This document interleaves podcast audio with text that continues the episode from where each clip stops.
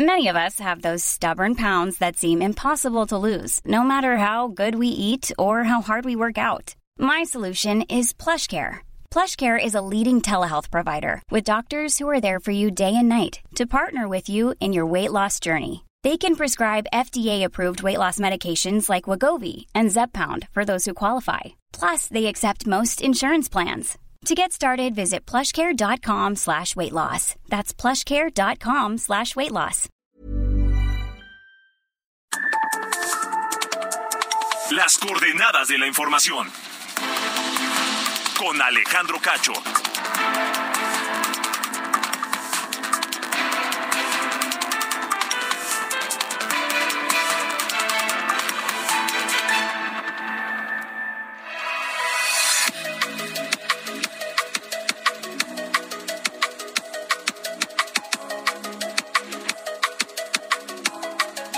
Noches, ¿cómo le va? Son las ocho en punto, tiempo del centro de México. Bienvenidos a las coordenadas de la información que se transmite a todo México a través de la cadena nacional de Heraldo Radio de norte a sur y de frontera frontera, de costa a costa, por supuesto, en todo el país, Heraldo Radio y su cadena nacional, y también a los Estados Unidos a través de Now Media Radio. Enviamos un saludo afectuoso a toda la gente que escucha esta emisión la noche de este martes 14 de marzo de 2023. Yo soy Alejandro Cacho y le agradezco que me permita estar con ustedes la próxima hora con temas interesantes, con temas que ponemos sobre la mesa para compartir, para debatir, para analizar, para conocer sus opiniones o sus críticas en torno de todo esto.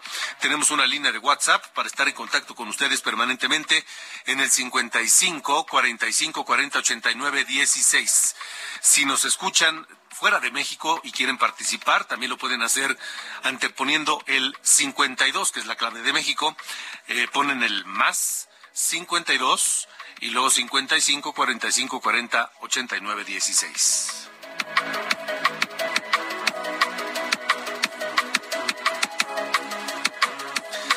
Esta noche, aquí en las coordenadas de la información, ustedes que nos escuchan en el Estado de México, ¿están conscientes de las propuestas de las candidatas a la gubernatura del Estado de México en materia de seguridad? Hablamos, por supuesto, de Alejandra del Moral, por la alianza PRI-PAN-PRD y de Delfina Gómez por la coalición Morena, Partido del Trabajo y Partido Verde. ¿Conocen ustedes qué proponen cada una de ellas?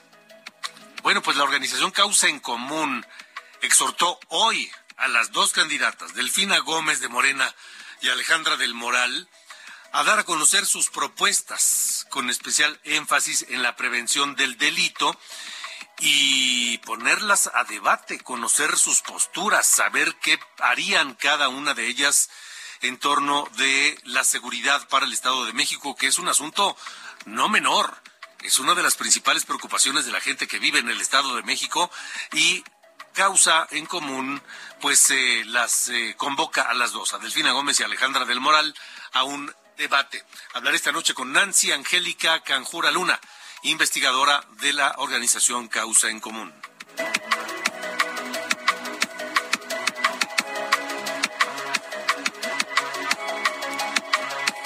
Además, sigue el proceso para seleccionar a los próximos eh, consejeros electorales, consejeros del Instituto Nacional Electoral.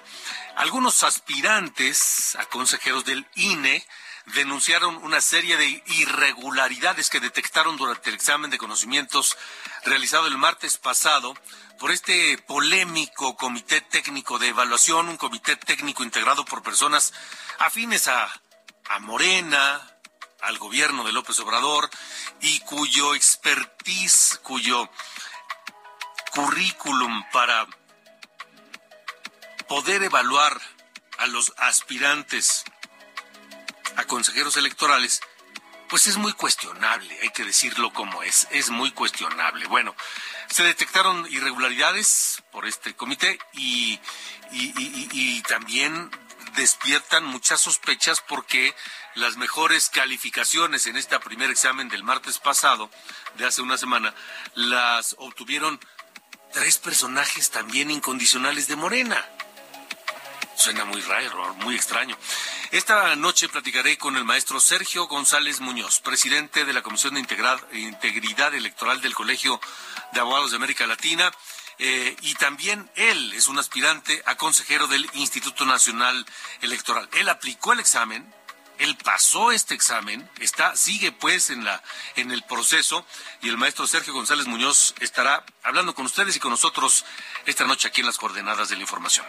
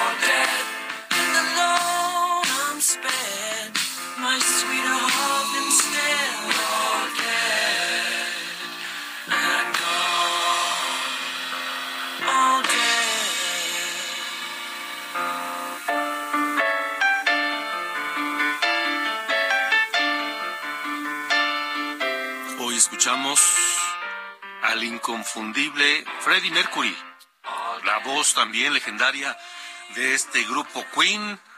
¿Por qué, mi querido Ángel Arellano? ¿Cómo estás? Buenas noches. Hola, ¿cómo estás? Pues fíjate que sí es Queen, pero ¿sabes quién es la voz? Brian May. No me digas. Sí, es Brian May. Y justo les, les cogí porque pues es muy raro que en alguna canción de, de Queen cante Brian. Pero además se parece muchísimo a la de Freddie Pues sí, y aparte los coros, sabes que todo el estilo de Queen. Y lo estamos escuchando porque pues Brian May, guitarrista de Queen, ya fue nombrado caballero por el rey Carlos III. Sir Brian May, por favor, ya díganle.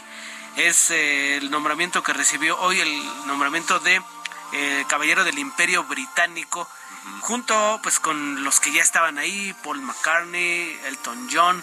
Y sabes qué, se especula que Brian May sí acuda al concierto de de, de Sí. Asunción del El rey Carlos III, Ya ves claro. que todo el mundo se estaba bajando. Sí, y creo que la última opción era esta mujer, este... Ay, esta jovencita. ¿Quién, quién, quién? Ahorita te digo, pero pero creo que, creo que ya no les quedaban muchas opciones.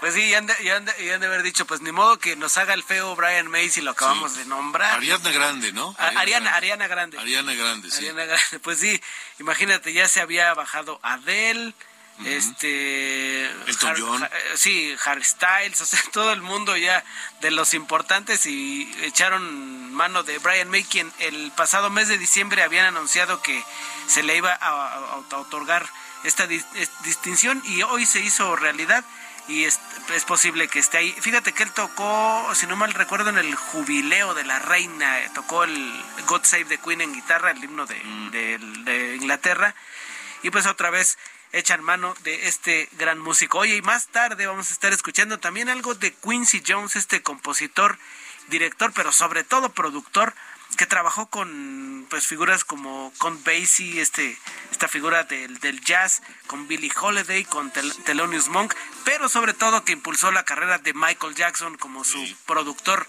definitivo y es el artífice de Thriller, de este disco que es el, uno de los de mayor venta en la historia. Sí, sí, sí. Quincy Jones es un, es un, es un hombre legendario en la Sí, música. oye, está cumpliendo ya 90 años. 90 años. 90 años ya está cumpliendo, así que pues mucho, mucho tiene de, de experiencia y de trayectoria este hombre. Así que vamos a estar recordando un- una pincelada de su obra esta noche, Alejandro. Muy bien, me parece muy, profe- Sí. muy correcto. Sí, pues nos vamos con. Brian May y All Dead, All Dead, esta canción del 77 que le compuso a su gato. ¿Qué tal? Ah, me parece muy bien. Gracias. Gracias.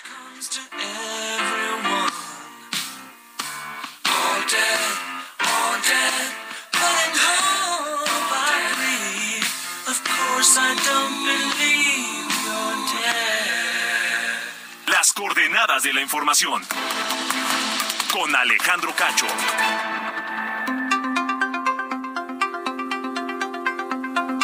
Bueno, son las 8 de la noche con 9 minutos, tiempo del centro de la República Mexicana. Estamos en las coordenadas de la información.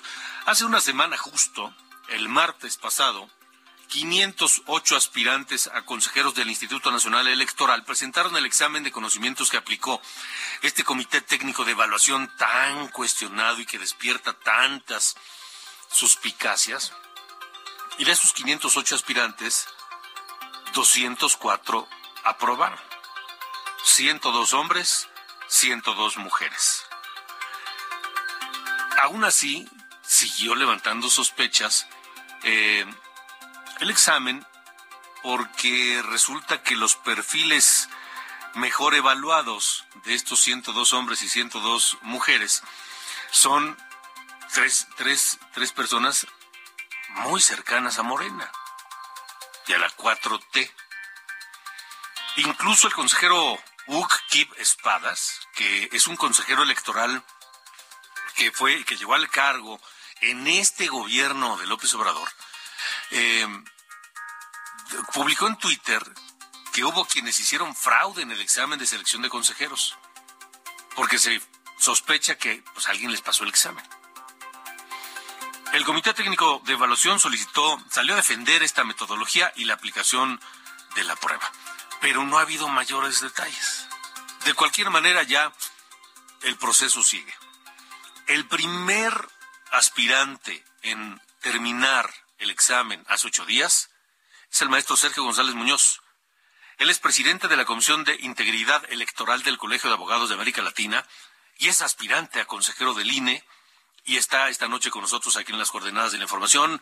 Sergio, qué gusto y gracias por estar aquí. Hola Alejandro, buenas noches, encantado de estar en tu espacio. Saludos a tus órdenes, querido amigo. Igualmente, igualmente, este, bueno, primero, eh, tú, ya pasaste esta etapa del, del proceso. Sí, ya brinqué el examen, ya estoy en la siguiente fase, Alejandro, así es. ¿Qué, qué viene ahora? En estos días el Comité Técnico de Evaluación está revisando nuestras trayectorias, nuestro currículum, si damos clases de esto, si, si tomamos clases de esto, si tenemos obra publicada, y van a revisar también dos documentos que nos pidieron, Alejandro. Un ensayo en el que hagamos un alegato sobre la importancia del INE en el marco de la democracia mexicana en estos tiempos, y dos, la exposición de motivos explicando por qué queremos ser consejeros electorales. En eso están ahorita, revisando eso, esa base termina el jueves, el jueves sabemos en algún momento del día quiénes pasaron este filtro que te cuento y ya los que siguen siguen a entrevista o seguimos. sí, claro. Este, les van a hacer una entrevista a este comité técnico.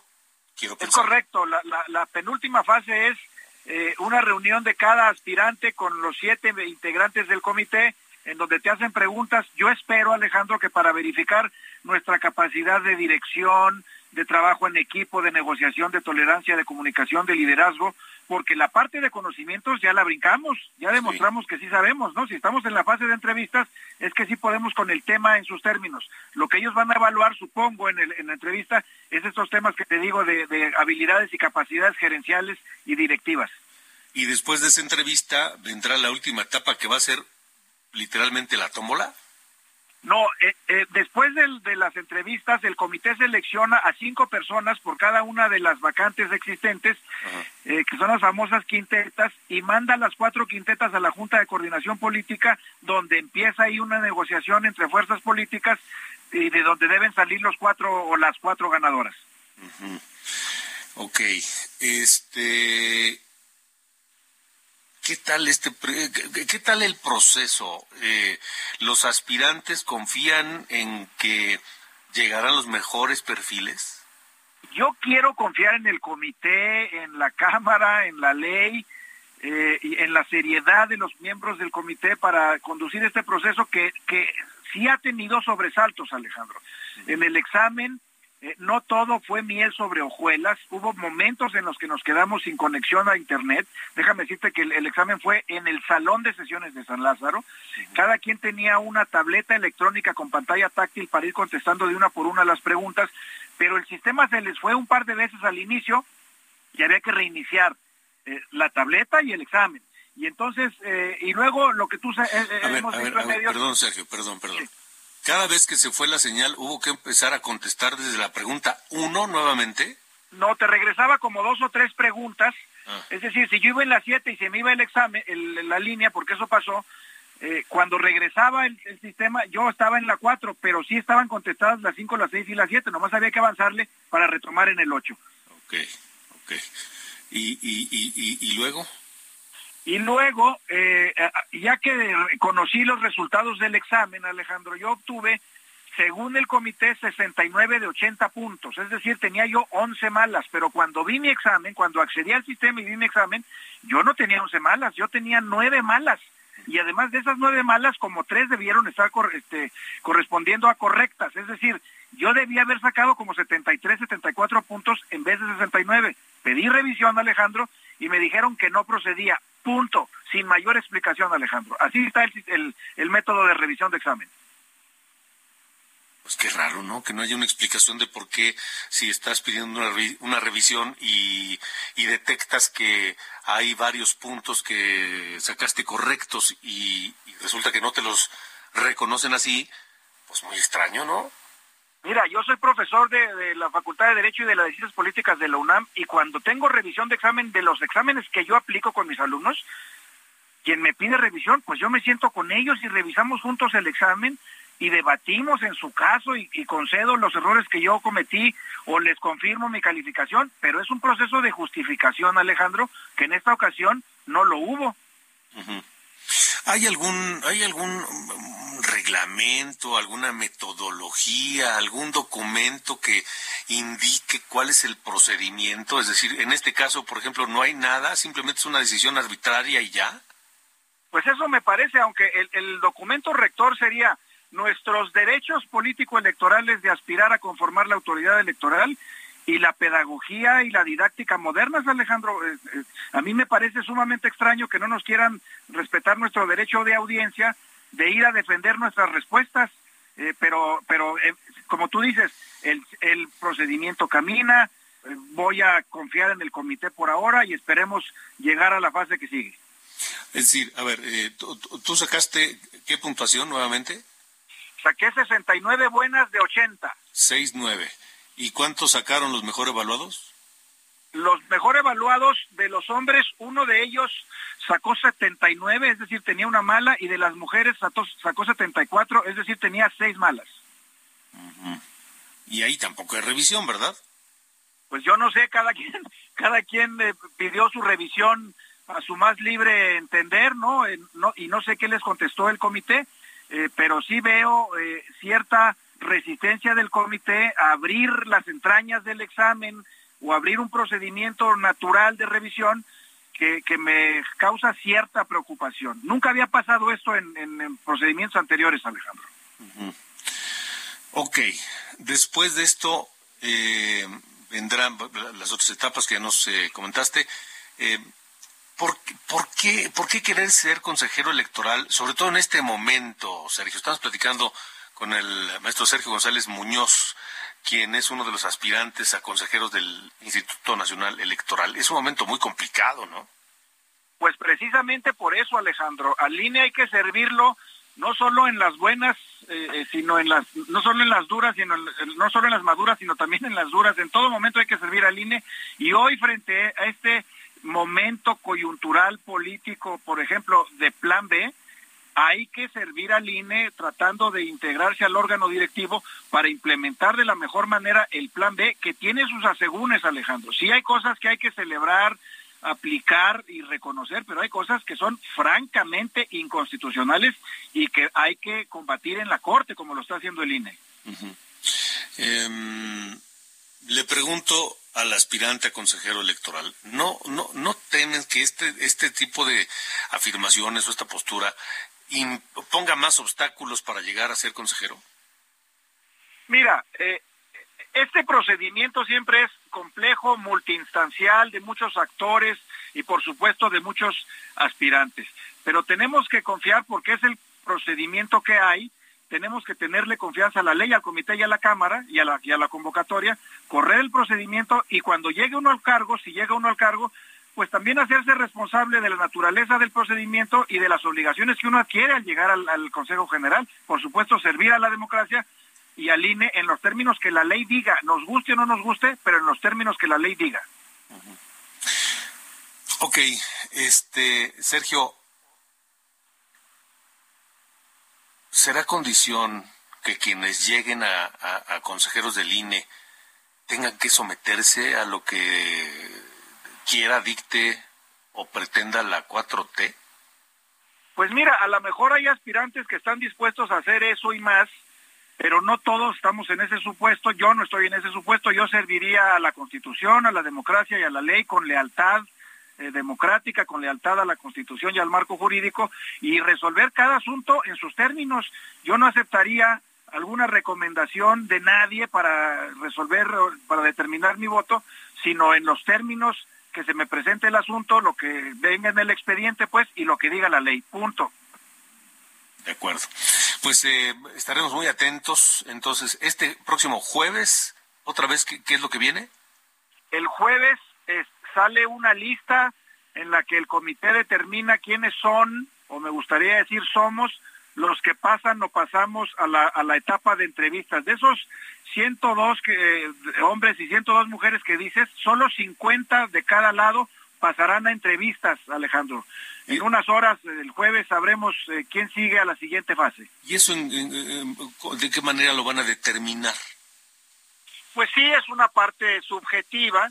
Espero que con, con todos los parámetros eh, científicos que se puedan, ¿no? que les permita al comité su formación académica particular, su experiencia en servicio público, pues para calificar de una manera racional, prudente, verificable nuestros méritos, que si alegamos bien, que si explicamos bien, que si entendemos bien, eh, que si tenemos experiencia o no en la materia, que si damos clase o no, que si tenemos eh, obra publicada o no, nuestro sí. grado académico, etcétera.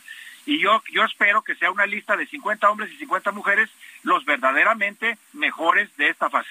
Es que a ver, de, de, los 204 que ya fueron elegidos, digamos que, que sacaron los mejores eh, puntajes, van a elegir a 50, pero quién sabe con qué criterio. Sí, el comité dio una, una conferencia de prensa bastante ininteligible el viernes, Alejandro, ahí en San Lázaro.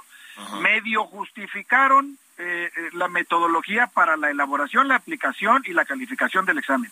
Pero no sabemos los criterios para calificar esta fase que tú y yo estamos platicando. Uh -huh. Yo espero que, por ejemplo, pese más ser doctor que ser licenciado en Derecho. Yo espero que pese más eh, ser maestra de una facultad acreditada que no ser maestra de nada. Uh -huh. eh, y, y, y yo espero que pese más un argumento jurídico serio con un buen aparato crítico en el ensayo sí. que un ensayo que no explica nada y yo creo que la exposición de motivos mejor escrita debe valer más que la que está muy mal escrita. Claro, claro, claro. Y tener documentos publicados en la materia, eh, etcétera, ¿no? Realmente probar una, un expertise eh, el más calificado. Mira, yo creo que si les preguntamos a, a ciertos aspirantes que dónde está el INE, no van a saber. Empecemos por ahí. ¿De plano? Sí, te lo aseguro, sí. Pues vamos a estar atentos. Este, platicamos el jueves si nos da tiempo o el viernes de acuerdo al resultado, ¿sí? Yo estoy a tus órdenes como siempre, Alejandro. Por Igualmente. supuesto, hablamos el día que tú indiques. Gracias, querido Sergio. Saludos a ti, al equipo y al auditorio. Igualmente, gracias, el maestro Sergio González Muñoz, presidente de la Comisión de Integridad Electoral del Colegio de Abogados de América Latina, maestro de la Facultad de Derecho de la UNAM y aspirante a consejero del INE. 8 con 23. Las coordenadas de la información. Con Alejandro Cacho. Y mire, eh, al presidente López Obrador le dolió mucho hoy el regreso de Edmundo Jacobo Molina como secretario ejecutivo del INE. En un momento vamos a hablar del tema porque ya no tenemos más tiempo, pero sí nos sí tenemos tiempo para escuchar este tema legendario de Michael Jackson, ni más ni menos. Producido por Quincy Jones en el álbum Thriller de 1982, uno de los temas más emblemáticos del pop, en la historia del pop y por supuesto del de propio Michael Jackson. Es Billie Jean. Y con eso vamos a la pausa. Regresamos.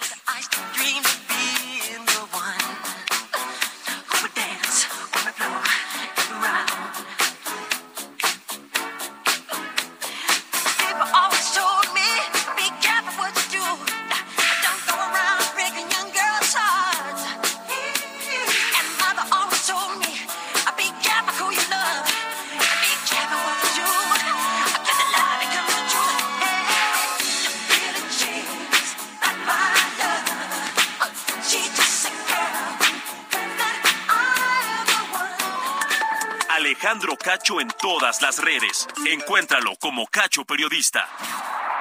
Las coordenadas de la información. Con Alejandro Cacho.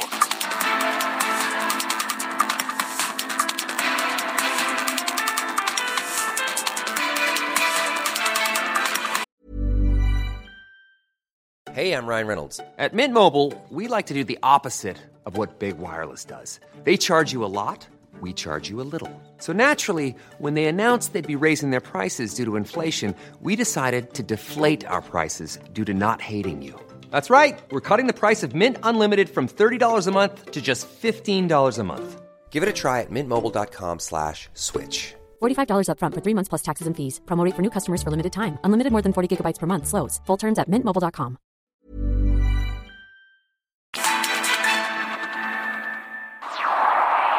Coordenadas de la información. Con Alejandro Cacho.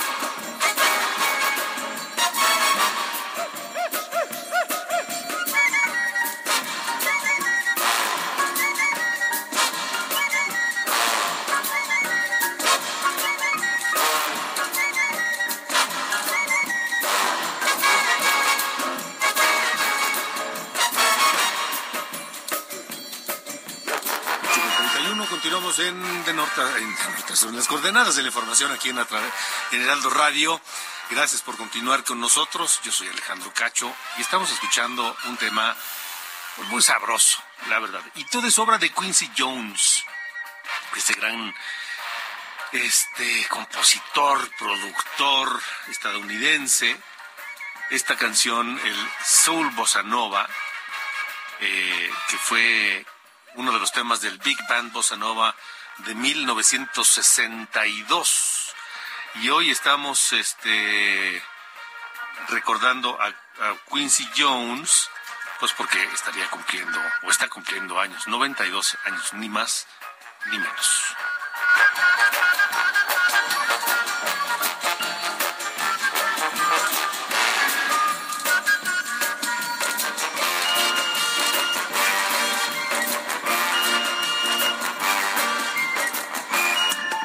Alejandro Cacho en todas las redes. Encuéntralo como Cacho Periodista.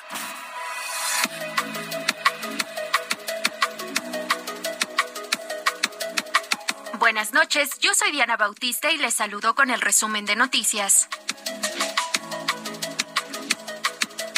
En Miguel Alemán, Tamaulipas, se reportó la desaparición de cuatro jóvenes quienes habían acudido a una fiesta en el poblado Los Guerra. El alcalde Ramiro Cortés pidió al gobernador Américo Villarreal y al presidente Andrés Manuel López Obrador colaborar en la búsqueda para localizarlos. El secretario de Relaciones Exteriores, Marcelo Ebrard, conversó con el secretario de Estado de la Unión Americana, Anthony Blinken, sobre la cooperación binacional en materia de seguridad tras el secuestro de cuatro estadounidenses en Matamoros, Tamaulipas.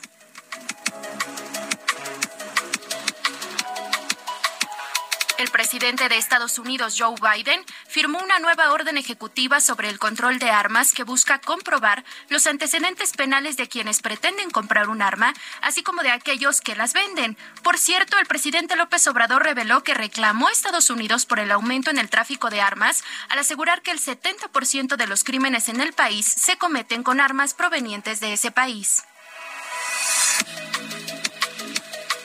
Autoridades del Estado de México ofrecen 300 mil pesos de recompensa por información que lleve a localizar al ex policía de tránsito de Cuautitlán Izcalli, Gerardo Rodríguez García, involucrado en la muerte del actor Octavio Ocaña ocurrida en 2021.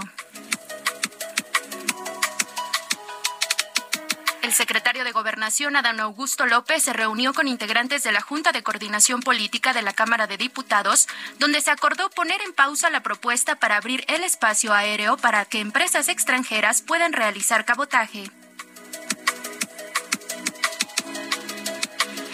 Finalmente, los legisladores de Morena anunciaron que pagarán con dinero de sus salarios el traslado de ciudadanos desde otros estados a la Ciudad de México para la, manifestación del próximo sábado convocada por el presidente para conmemorar el aniversario de la expropiación petrolera. Estas fueron las noticias. Muy buenas noches.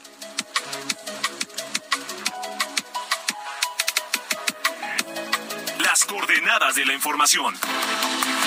Con Alejandro Cacho. Continuamos, tenemos más información esta noche aquí a través de Heraldo Radio. Vamos contigo, eh, Noemí, que tienes el, el, el pues esta, este, este, esta crónica, este reporte sobre la reacción del presidente a la reincorporación del mundo Jacobo Molina como secretario ejecutivo del INE. No le gustó ni tantito, Noemí. Noemí Gutiérrez, gracias. Buenas noches.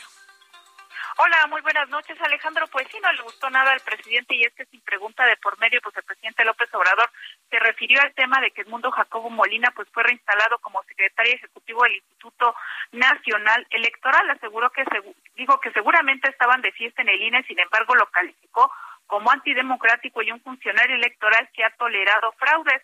También dijo que era un orgullo este primer revés a su plan B. Pero escuchemos qué fue lo que dijo el presidente López Obrador.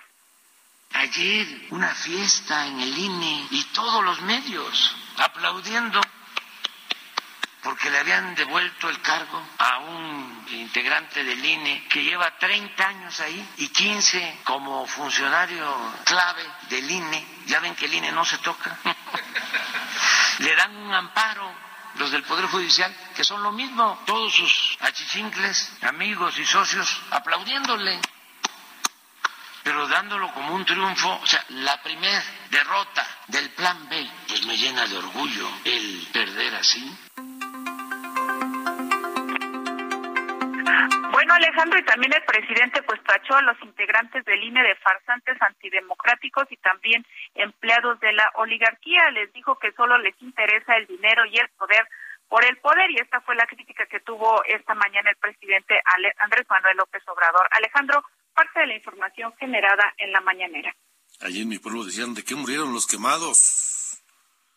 No Así es, nada, Alejandro. ¿verdad? Gracias, Noemí. Muy buenas noches. Gracias, buenas noches. Noemí Gutiérrez, 8 con 37. Las coordenadas de la información. Con Alejandro Cacho.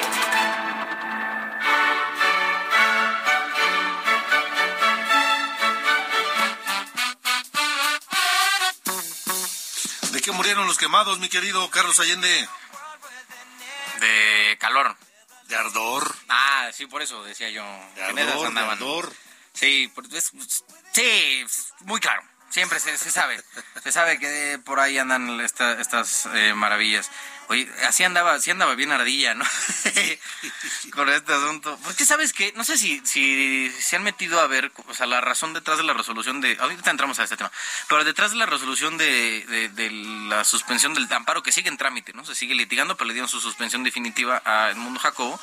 Todo tiene que ver porque no está fundamentado ¿por qué habría que eh, quitarlo, ¿no? De su puesto. Porque nada más dice, o sea, en los artículos transitorios de, de, lo que conocemos como el Plan B, nada más dice, cesará en su encargo el secretario técnico del Consejo General del INE. Punto. O sea, esa es toda la oración. Entonces, puta, ¿por qué, güey? O sea, min, to, según el artículo 16 de, esta, de la Constitución de este país, toda acción del gobierno tiene que estar fundada y motivada. O sea, fundada es decir, de dónde sacaste el argumento y motivada los porqués. No había ninguna de las dos. El señor tiene un derecho constitucional a que el gobierno justifique cada acción que tenga. No se cumplió y por eso le dieron el amparo. ¿Sale? O sea, no es, o sea, es porque le hicieron mal, pues, la reforma. Los artículos transitorios están hechos con las patas. Por eso es que le dieron el amparo, no por otra cosa. Sí, y es que en, la 4T no se caracterizan por, por su pulcritud argumentativa y, y sí, judicial. Ni la técnica legislativa tampoco se Exactamente. Les da. Pero bueno, pues mira. Bueno. Dirían, este, diría esta uh, Cristina Pacheco, aquí nos tocó vivir, ¿no? Así uh -huh. nos tocó vivir.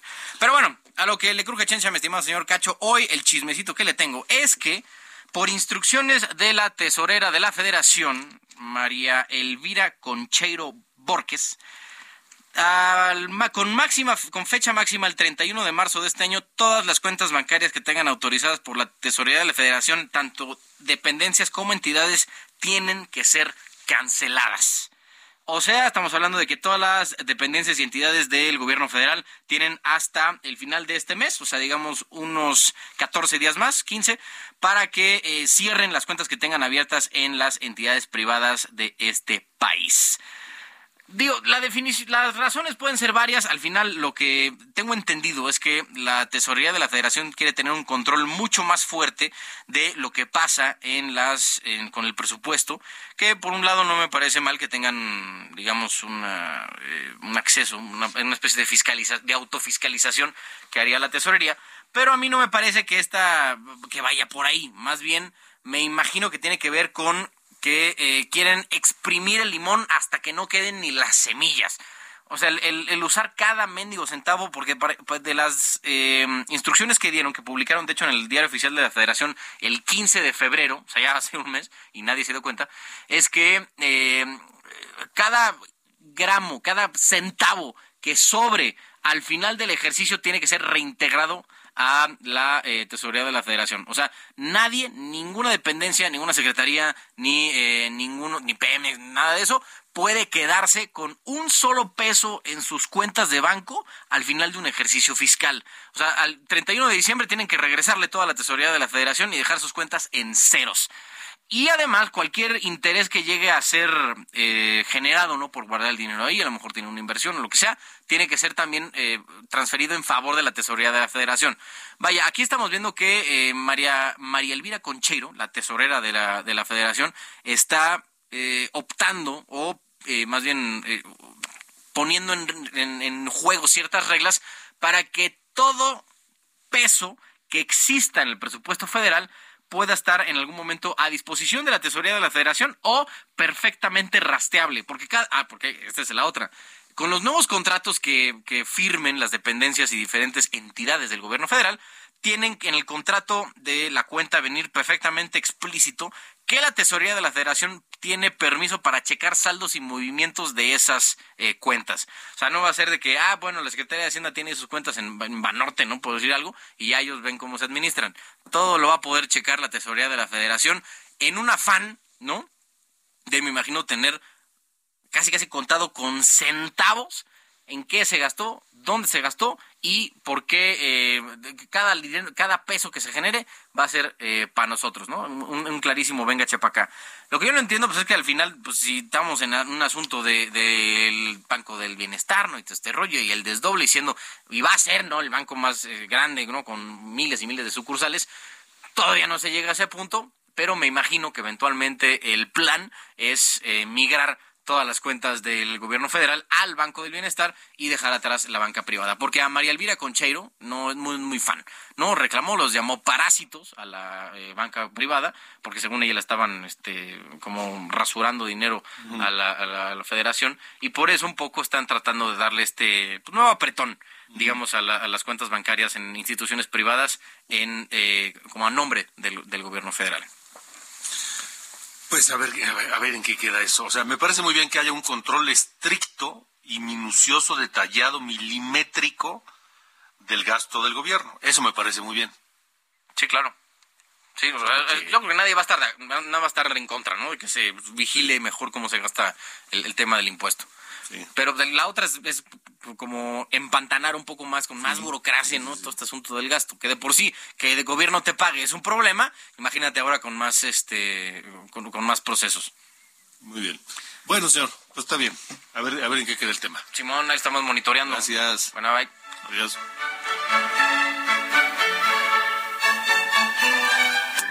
Alejandro Cacho en todas las redes. Encuéntralo como Cacho Periodista. Son las 8 con 43, tiempo del centro de la República Mexicana. Bueno, en el Estado de México, usted lo sabe, habrá elecciones para elegir gobernadora. En este caso serán dos mujeres las que buscarán gobernar el Estado de México. Eh, Delfina Gómez por Morena, PT y Partido Verde y Alejandra del Morel por el PRI, PAN y PRD. Uno de los temas más eh, delicados y urgentes de atención eh, es el de la seguridad, la seguridad pública en el Estado de México. Y la organización Causa en Común, que ustedes la conocen, es una organización que lleva muchos años dedicada precisamente al tema de la, pues, la investigación y el análisis y las propuestas en torno de, cómo mejorar la seguridad pública, eh, llevó a cabo ahora, eh, dio a conocer eh, una convocatoria a fin de que las dos gobernadoras, Delfina Gómez y Alejandra del Moral, den a conocer sus propuestas en materia de seguridad, pues a través de un debate. Que una diga, yo propongo esto, la otra diga, yo propongo aquello, y que debatan y a ver quién tiene pues la mejor propuesta. ¿Para qué? Para que toda la gente que vote en el Estado de México pues sepa con, vaya a votar con un mayor conocimiento en uno de los temas más delicados. Hoy eh, saludo a Nancy Angélica Canjura Luna, investigadora de Causa en Común que está con nosotros. Eh, Nancy, gracias por estar con nosotros. Buenas noches. Buenas noches, Alejandro. Muchas gracias por el espacio. ¿Ya hubo respuesta de alguna de las candidatas para o precandidatas para este esta convocatoria a debatir sus propuestas en seguridad? Eh, pues eh, justamente Alejandra del Moral eh, ya nos dio una respuesta a través de su Twitter. Y bueno, pues también como en ese sentido de agradeciendo la, el interés de parte de la sociedad civil para poner sobre la mesa este tema y sobre todo para poner el foco en la necesidad de la participación ciudadana en los temas de seguridad. Y bueno, pues también conminó a la otra candidata, a Delfina Gómez, a justamente pues aceptar esta situación, esta invitación a un debate y bueno, a la espera también de la respuesta de ella de Delfina Gómez, que hasta este momento no ha, no ha ni siquiera dado acuse de recibo de esta, de esta convocatoria, ¿cierto? Así es. Ok. Nancy, ¿por qué están, digo, suena, suena lógica, suena tal vez tonta la pregunta, pero hay que hacerla. ¿Por qué están ustedes convocando un debate particularmente en materia de seguridad? Eh, es del interés de causa en común eh, estar siempre eh, presionando de, de una manera que se abra el debate, que se abra la posibilidad de escuchar eh, diferentes opciones en cuanto a la seguridad y también a la democracia, porque al final de cuentas se necesita una para que sobreviva la otra. Y en ese sentido, no nada más a las candidatas a la gubernatura del Estado de México, sino también a los candidatos para la gubernatura del Estado de Coahuila. También se les hizo esta respetuosa y invitación para que pongan eh, sobre todo este interés, porque hemos estado viendo a lo largo de estos años en los que se ha agudizado la militarización de la seguridad pública, que los gobiernos de los estados no han actuado desde la responsabilidad que constitucionalmente les corresponde para asumir la seguridad pública de sus eh, entidades. Entonces, creemos que es muy buena oportunidad en una elección que eh, desde que existe el proceso de candidatura, el proceso de campañas, se haga eh, un ejercicio tanto de parte de los candidatos para mostrar cuál es su interés, qué tantas propuestas tienen, qué tanto interés tienen en la innovación y en escuchar a la sociedad civil y como tal a la participación de la ciudadanía y también por parte de la ciudadanía que le ponga eh, más interés a este tema sobre todo eh, tomando en cuenta esta situación de violencia crónica en la que vivimos. ¿Qué, formato proponen ustedes? ¿Cuál sería en caso de que las dos candidatas acepten? Eh, ¿Hay una fecha, un lugar, una hora y un formato ya eh, establecido? No, por el momento no tenemos nada establecido porque al final de cuentas nosotros solamente queremos ser este llamado de atención, esta, digamos, forma de enfocarnos en ese tema, pero eh, estamos también en toda la disposición, si tenemos esta oportunidad que, nos hagan, nos den ese voto de confianza también las candidatas, poder eh, plantear cómo pudiese ser este formato de debate, de igual forma en Coahuila, que hay, bueno, ahí tenemos eh, cuatro candidatos, entonces también poder plantearles el formato que mejor convenga a este ejercicio de, pues, democrático y de participación ciudadana también. Habrá, estamos platicando con eh, Nancy Angélica Canjura Luna, investigadora de la organización Causa en Común. ¿Habrá alguna fecha límite para responder a esta convocatoria? Eh, pues eh, ahora sí que el límite lo tenemos planteado por los tiempos electorales. Al final nosotros tuvimos esta iniciativa de avanzada, ya que el proceso de las campañas inicia el 2 de abril y termina el 31 de mayo. Entonces, pues tendría que ser antes de que concluya este periodo de campañas para poder establecer un, mecanismo adecuado para que además se difunda eh, con toda la eh, maquinaria posible, sobre todo pues a través de redes sociales, que sabemos que es la herramienta que más utilizan eh, hoy en día los ciudadanos para informarse y pues sobre todo tener esta posibilidad de que se realice. Si tenemos una respuesta eh, después, digamos, del 30 de abril, que nada más nos queda el mes de mayo, se complicaría más la situación, pero bueno, nosotros vamos a permanecer abiertos a esta posibilidad. Eh, Nancy, eh, aquí en, nuestro número de WhatsApp tengo una, una pregunta de la audiencia y nos dice, ¿quién financia Causa en Común? ¿De quién, quién, está detrás? ¿Hay, ¿Hay alguien que esté, que sea, que sea la mano detrás de Causa en Común? No, Causa en Común es una organización de la sociedad civil que como tal pues se sostiene a través de donativos de la ciudadanía, de eh, a lo mejor alguna convocatoria, algún proyecto que pueda financiar alguna organización tanto nacional como internacional. Entonces, nosotros estamos dedicados a la investigación, a la generación de propuestas en materia de eh, seguridad, desarrollo policial, fortalecimiento institucional y en ese sentido ese tipo de organizaciones son las que eh, tienen a bien eh, publicar convocatorias en las que además todas las organizaciones que tienen el mismo perfil que Causa en Común pueden participar. Nosotros hacemos nuestros procesos eh, de tal forma como están planteados por las convocatorias, donde todo es transparente y regulado por esas instituciones. Y bueno, si somos seleccionados, entonces accedemos a eh, ciertos apoyos o donativos, si no, eh, digamos, no, no pudiésemos hacerlo. Todo está regulado por esas instituciones. Pues eh, estaremos atentos a ver si hay respuesta o, qué respuesta de, parte de, de, los distintos aspirantes a gobernar tanto el Estado de México como Coahuila. ¿Es correcto?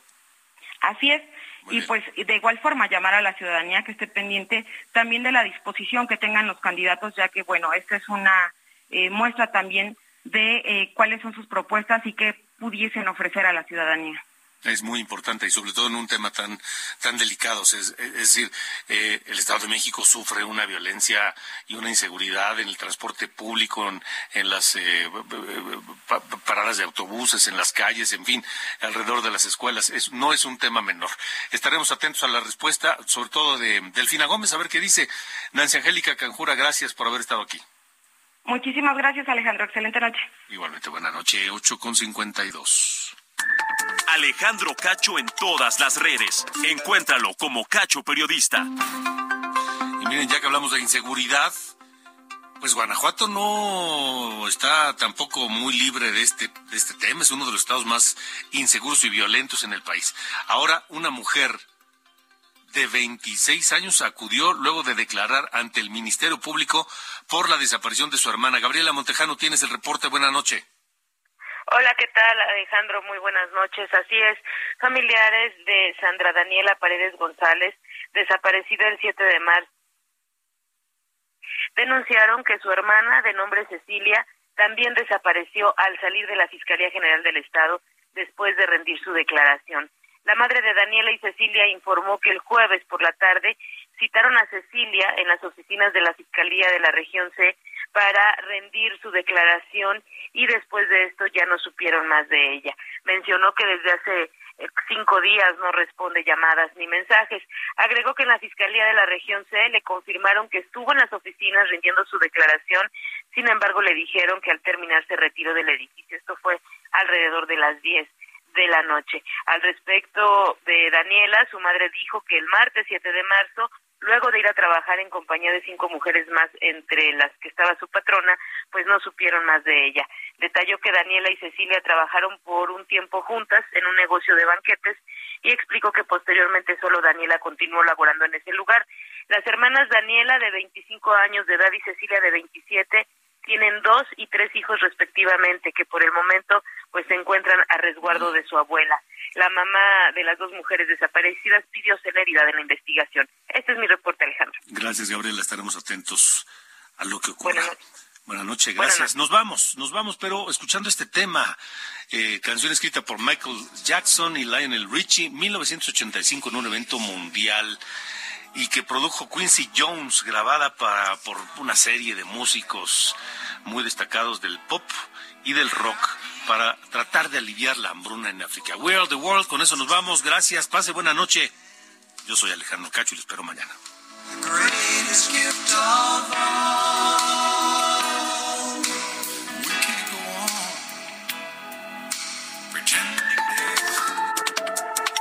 Esto fue Las Coordenadas de la Información con Alejandro Cacho.